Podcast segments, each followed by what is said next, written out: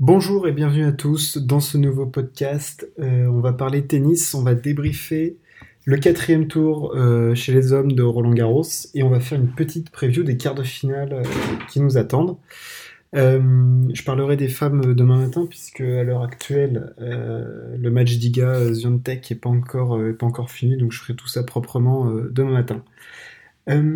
chez les hommes, qu'est-ce qu'on a eu? Donc on a eu en tout 8 matchs.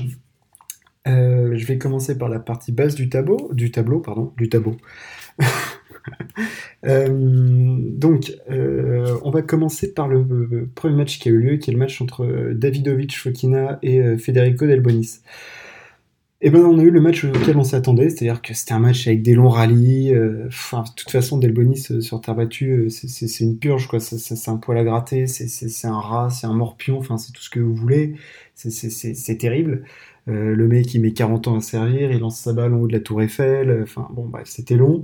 Davidovic était, euh, était attendu après son, sa victoire en 5-7 énorme face à Casper Rude.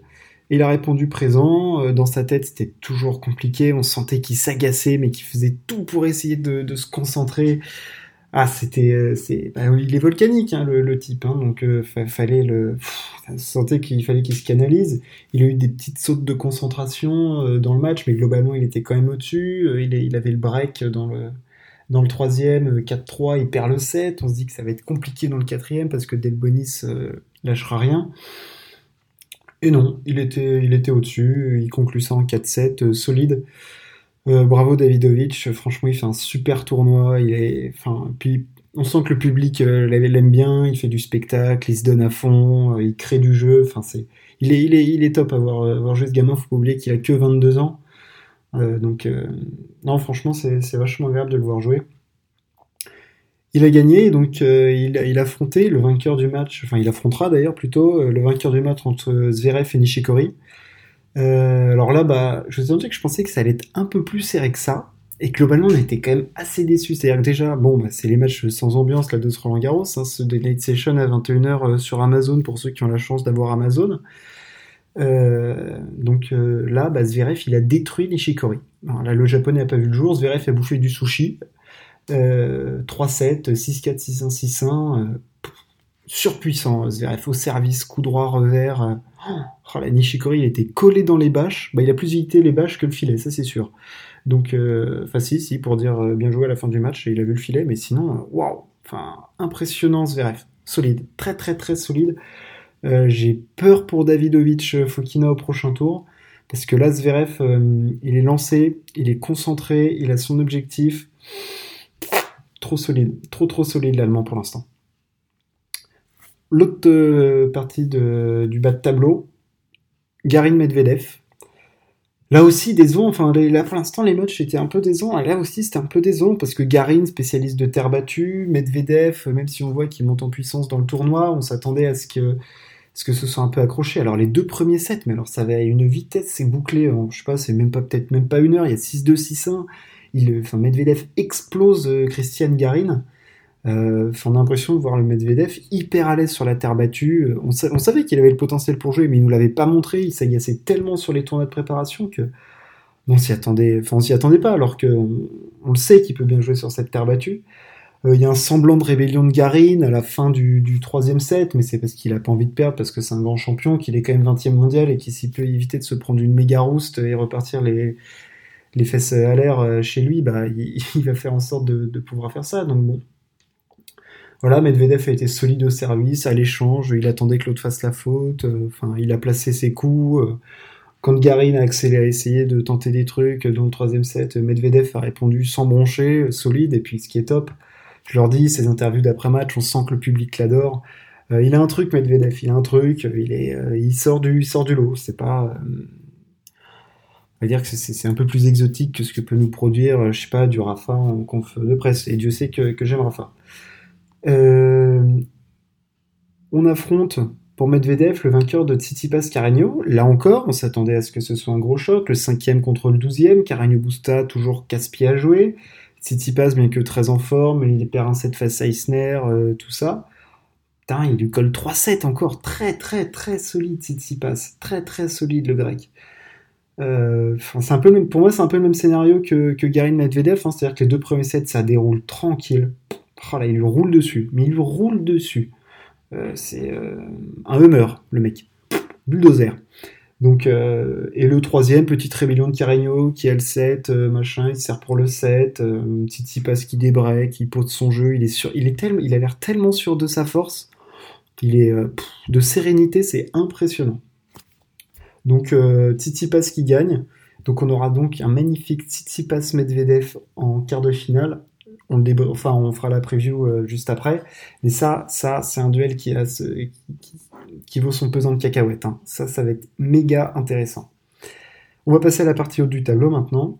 Bon, alors Berrettini, Federer, bah, comme attendu, euh, Federer déclare forfait. J'en ferai une petite, euh, parole à la fin euh, parce que euh, il y a des choses à dire parce que j'ai vu des réactions pas mal de, gens qui crachaient sur Federer qui comprenaient pas pourquoi pourquoi il déclarait forfait? Il y a des explications à ça. Alors après on peut se demander s'il manque de respect ou pas au tournoi au grand chelem machin. J'en discutais après. On va plutôt parler du jeu et on va parler de vrais chocs qu'on a eu. Djokovic face à Moussetti, l'italien, le jeune italien, 19 ans, revers à une main, jeu flamboyant, il tente des trucs et tout ça. Eh ben, je pensais que ça allait être honnêtement beaucoup plus euh, facile pour Djoko. On a eu deux premiers sets remportés par Musetti au tie-break, c'est-à-dire Djokovic qui perd deux tie-breaks de suite. Honnêtement, c'est pas arrivé depuis, euh, bah, depuis belle lurette, hein, j'ai envie de dire. Donc, euh, énorme, énorme Musetti sur les deux premiers sets. on a vu toutes les qualités qu'il pouvait avoir, ce slice de revers absolument délicieux. Là, il vous couperait des mozzarella, alors ça serait, ça serait sublime, le mec. Djokovic, bah, on avait l'impression qu'il était absent, mais je pense surtout qu'il était surpris par l'intensité et le niveau de jeu qu'avait Moussetti. Il n'y a qu'à voir la balle de premier set. Enfin, Moussetti, il envoie un, coup droit plein revers de Djokovic. Il se pose pas de questions. Bam, il lui est rentré dedans. Mais alors, comme il fallait, non, c'était, c'était top. Et puis, bon, après, Djoko menait 2-7-0. On se dit, attention, on sait que c'est pas fini.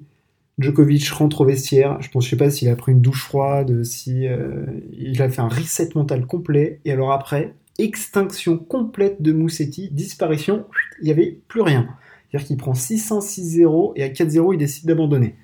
Euh, il n'y a plus rien. Enfin, je veux dire, y a au début du deuxième set, il prend 17 points dans les dents.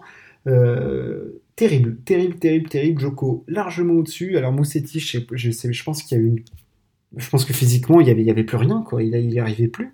Et mentalement, il a lâché aussi parce qu'il a vu au début du, troisième set là qu'il n'y arriverait pas et puis il a complètement lâché dans la tête. Alors faut pas oublier que c'est son premier grand chelem. Euh, premier huitième de finale, il prend 2-7 au numéro 1 mondial, c'est déjà monstrueux comme performance. De toute façon, je pense que ce jeune, on avait beaucoup d'espoir euh, en lui. Je pense qu'on va être amené à le revoir souvent.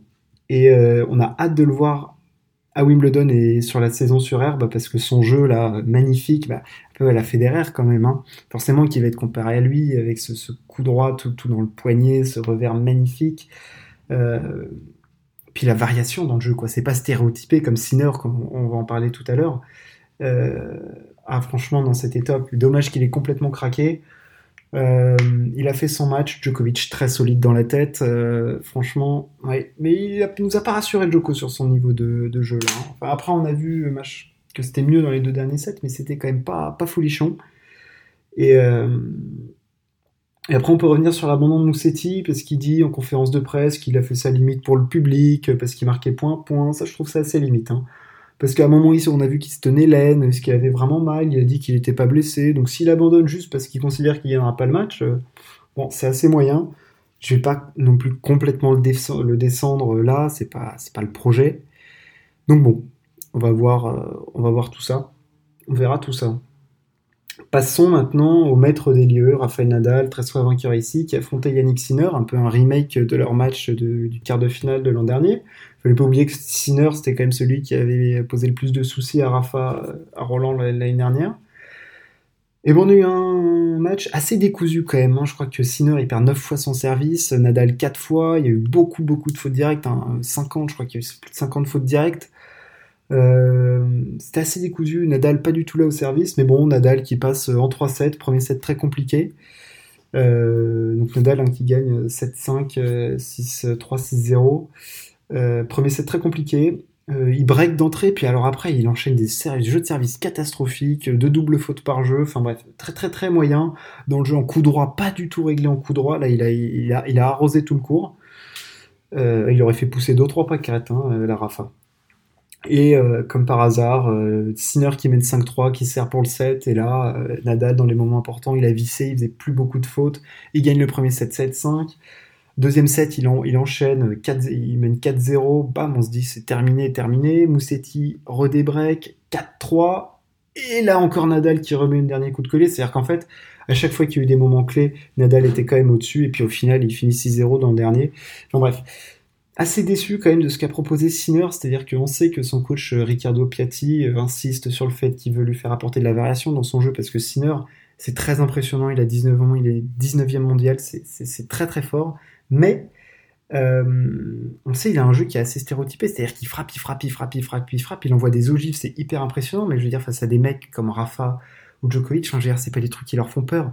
Nadal, il a vite compris, euh, il, a commencé à placer les balles, euh, on, l'a vu faire deux trois revers un peu bombés pour casser le rythme et tout ça, et Sinner était un peu perdu, et puis au final, il a complètement maîtrisé le jeu de Sinner. Nadal était en contrôle sur ce match, même si le premier set était serré, il y a eu un petit, une baisse dans le deuxième. Ah, il était, au-dessus. Il.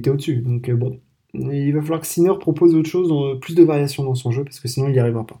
Sinon il n'y arrivera pas. Dernier quart de finale, Diego Schwartzmann, Lena, euh, Jan Lennart Struff. Diego qui passe en 3-7, qui gagne le premier set, à mon avis, qui est la bascule du match, hein, de toute façon. Donc 3-7 serré, 7-6, 6-4, 7-5, qui a 3 heures de jeu. Très très serré comme match. Euh, Struff qui mène 5-1 dans le premier set euh, et qui craque complet. Euh, il se fait rejoindre 5-5. Euh, dans le tie-break, énorme tie-break hyper accroché et tout. Diego qui le gagne 7-6. Et après, il déroule 6-4. Il y a une petite rébellion de Struff dans le, dans le dernier set, mais bon. Voilà, Diego a joué hyper intelligemment, il joue avec ses forces du moment, et ses forces du moment, il fait quart de finale à Roland Garros, donc c'est plus que des forces. Euh, alors c'était très très solide ce qu'il a proposé, mais je suis déçu de Struff parce que il jouait bien depuis le début, il bat Carlos Alcaraz au tour d'avant. Euh, je m'attendais à mieux, il mène 5-1 dans le premier set, mais il se trouve, on avait l'impression d'un peu d'un poulet sans tête, quoi. C'est-à-dire que le mec, euh, il avait son cerveau, il s'était mis en calibre, je frappe, et puis il n'y avait pas de plan B, pas de plan C, pas de plan D, euh, plan Z, machin, rien du tout. Plan A, j'avoine, je vois ce qui se passe, et ben c'est pas passé. Donc bon, un peu, un peu déçu de, de Struff. Un peu déçu de Struff. Euh, j'ai parlé du coup là un peu de, de Federer. Euh, bon, Federer qui abandonne, ça a fait un tollé, euh, j'ai vu dans les médias tout ça. Il faut savoir que Federer, Pépère, il a quand même 39 balais. ok? On le sait, Federer ne peut pas gagner Roland Garros. Hein. Lui-même le sait, il l'a dit en arrivant au tournoi. Federer n'a pas le physique. Euh, déjà, quand il était numéro 1 mondial et qu'il dominait, qu'il enchaînait les tournois du Grand Chelem, il ne gagnait pas Roland Garros. Donc c'est pas à 39 ans, en gagnant zéro match de préparation et en arrivant dans un tableau où il y a des mecs comme Berrettini, Tsitsipas, Nadal, Djokovic, qui peut le gagner le tournoi. Il sait qu'il ne peut pas le gagner. Son seul objectif, c'est Wimbledon parce que c'est le tournoi où il y a peu d'échanges, son service est efficace, et puis euh, c'est un maître sur gazon, enfin je veux dire, on va le présenter, je vais pas présenter ça maintenant. Son objectif c'est Wimbledon. Quand il s'est pété à l'Open d'Australie euh, l'année dernière, il a, eu, deux opérations au genou. Son physique n'était plus là, il y a eu des photos de ses jambes. Euh, Paganini, son entraîneur physique depuis toujours, a dû remuscler ses jambes. C'était, il n'y avait plus rien, quoi. C'était une brindille le truc. Donc, il se remuscle, il vient pour la tournée au Moyen-Orient, Dubaï, euh, Doha, machin. Il fait deux matchs hyper directs. Il arrive sur la tournée sur terre battue, il perd d'entrée face à euh, euh, face à Andorra. Donc il arrive, il a pas de repère le mec. Il arrive à Roland Garros, il sait même pas si ça va s'il va gagner un match. Donc il arrive à Roland Garros en se disant dans sa tête, bon, bah il, faut de l'entraînement, ça va me faire des matchs, ça va être bien. C'est comme entre guillemets une prépa pour Wimbledon, même s'il ne considère pas Roland Garros comme un tournoi de préparation à Wimbledon parce que c'est pas la même surface, tout ça, mais c'était pour gagner du rythme. Gagner trois matchs, c'était dingue. Et puis il s'est rassuré au niveau mental, il s'est rassuré au niveau physique, parce que jouer à 21h face à Dominique Kupfer, 3h35, 3 tie-break, quasi 4, non, c'est top. Donc on le savait que Federer pouvait potentiellement abandonner, donc ça me surprend pas qu'il le fasse. C'est compréhensible. On ne peut pas lui, jeter la pierre. Son objectif, c'est Wimbledon. Et puis, c'est quoi le risque? Le risque, c'est qu'il aille sur Berrettini, qui va envoyer des, missiles nucléaires euh, pendant, pendant des heures, et qui puisse potentiellement se péter qu'on ne revoit pas Federer. On a envie de revoir Federer quand même. On a envie de le voir. Donc, c'est complètement compréhensible ce, retrait. On va le voir à Wimbledon, je pense qu'il fera à quand même. Euh, donc euh, voilà, on va le voir sur Herbe, on va le voir à Wimbledon, on le voit en pleine possession de ses moyens à Wimbledon. Et puis on va le revoir. Voilà.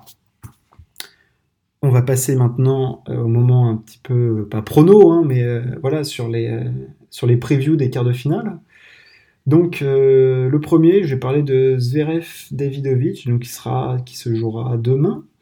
Euh, bon, bah alors là, enfin clairement, Zverev est favori. Euh, Davidovic, il enchaîne les longs matchs. Je pense qu'il en a plein les baskets. Euh, mais après, on sait qu'il va rien lâcher. Mais Zverev me paraît tellement au-dessus, tellement au-dessus, tellement puissant. Ah, s'il merde pas, s'il est concentré au service, s'il enchaîne pas les doubles fautes et tout, bon, bah voilà, ça devrait, ça devrait passer sans trop de soucis pour, pour lui. Donc bon. Euh, qu'est-ce que peut faire Davidovic Il va essayer de varier, euh, parce que s'il emmène, de toute façon, s'il emmène Zverev dans une filière fond de cours, il est mort. Ah, enfin, je veux dire, c'est pas possible, il gagnera pas, donc il va falloir qu'il varie, qu'il coupe les trajectoires avec son revers, avec son coup droit, qu'il fasse déplacer la grande carcasse de Zverev. Mais ça va être très compliqué, parce que je sais même pas si son physique va pouvoir suivre au pauvre Davidovic. Mais courage à lui quand même, parce que ça peut être, ça peut être un joli match.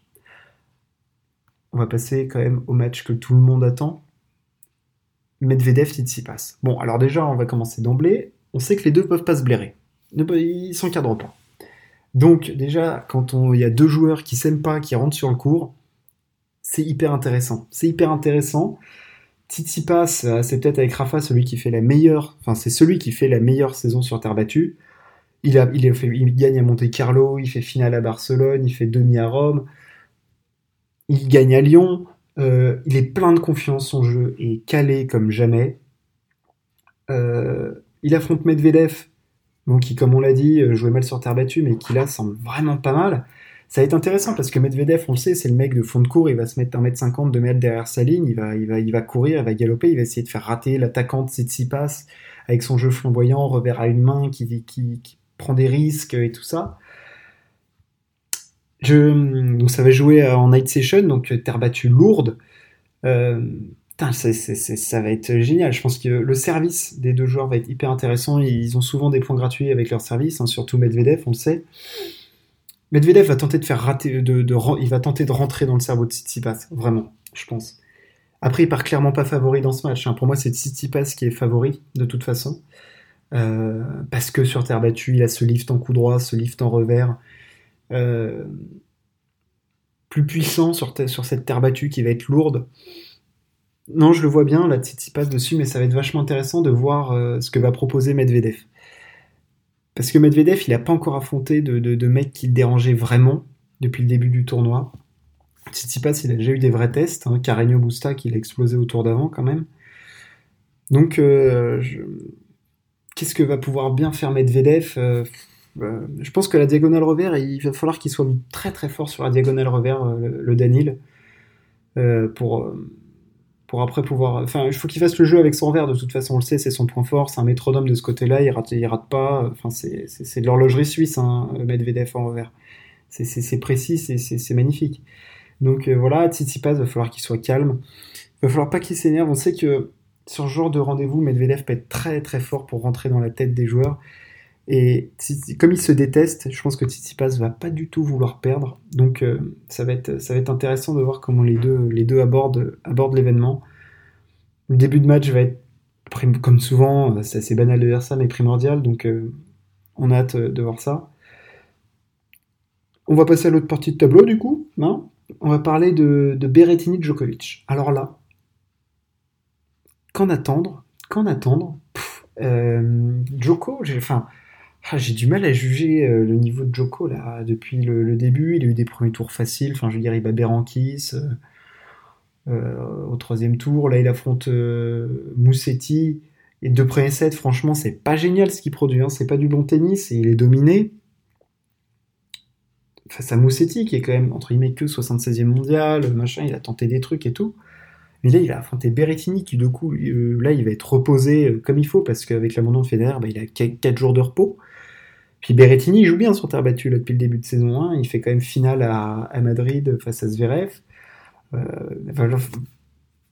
va falloir que Berrettini s'appuie sur ses forces. Hein. Service coup droit, là-dessus, il va falloir qu'il soit bon. Il va gêner. On a vu que Joko, le slice de Musetti le gênait. Donc Berrettini, on sait qu'il a un slice de revers qui est très très bon. Donc il va falloir qu'il en ait, pas, forcément qu'il en abuse, mais qu'il l'utilise à bon escient pour glisser des petites babales là dans les pieds de Djokovic et tout.